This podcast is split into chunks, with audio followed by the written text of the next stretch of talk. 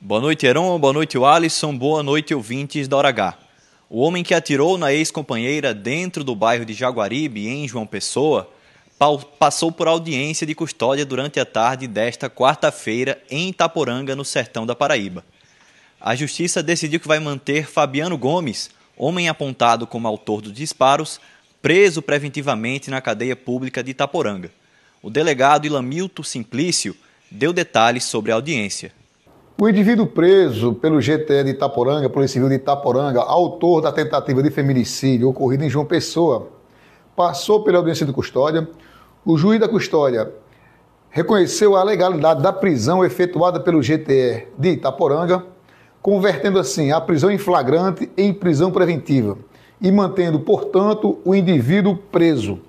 Ele agora será encaminhado à cadeia pública de Itaporanga, onde aguardará recambiamento para um presídio na capital João Pessoa.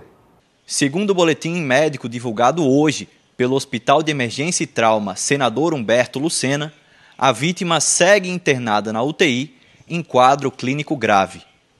João Pedro Gomes, na hora H. O dia inteiro em uma hora.